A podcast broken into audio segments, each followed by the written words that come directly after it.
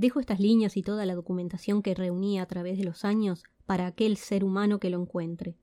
Solo espero que sepa encontrar el camino que le permita llegar al final de lo que considero es nuestra meta.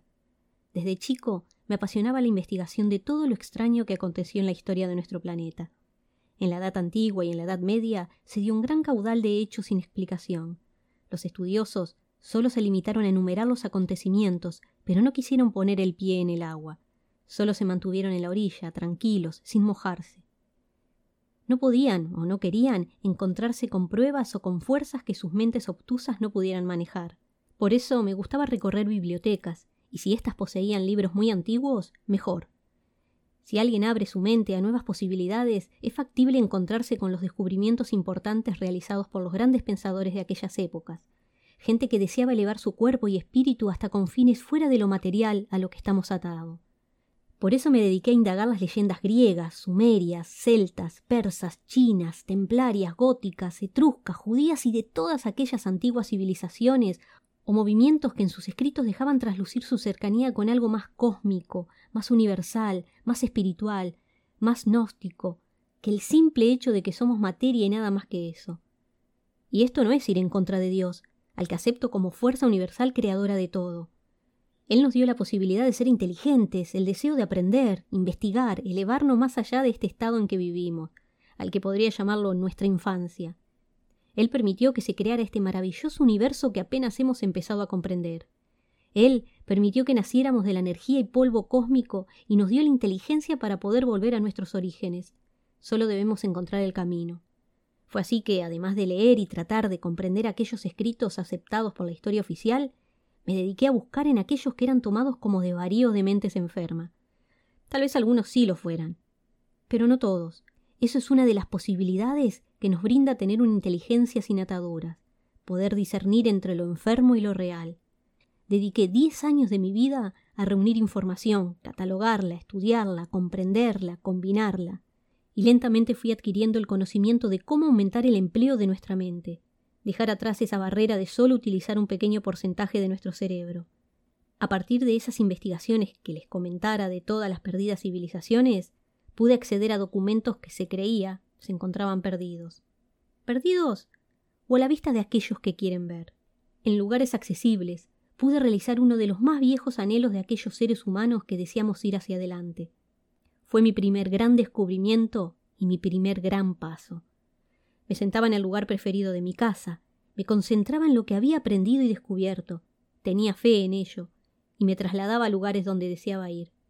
Pero no solo con mi mente, lo hacía inclusive con mi cuerpo, la gente podía verme, podían conversar conmigo, podían sentirme cerca de ellos.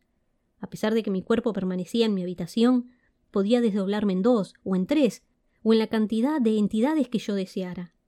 Uniendo este conocimiento que había adquirido a estudios realizados por sacerdotes druidas celtas, llegué inclusive a lograr que mi cuerpo atravesara la materia sólida. Podía trasladarme de una habitación a otra sin necesidad de pasar por las puertas.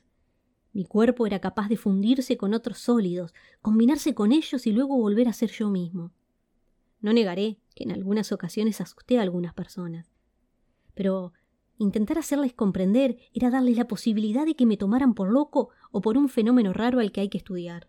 Tuve esa mala experiencia cuando intenté demostrar lo que había logrado a un grupo de científicos, a los que erróneamente había considerado más abiertos. Me hicieron encerrar y me privaron de mi libertad. Por supuesto, no le sirvió de mucho. Escapé fácilmente, y desde entonces tuve que seguir con mis estudios escabulléndome de un grupo de personas que me quieren, supongo, como arma para sus enfermizas metas. Durante los primeros tiempos tuve dificultades para evadirlos, hasta que conseguí ciertos estudios perdidos los cuales me permitieron incorporar a mis conocimientos el don de poder cambiar, delante de quien yo quisiera, mi aspecto físico. A partir de ese momento pude retomar mis estudios con más tranquilidad y poder reducir los tiempos para cada nuevo paso.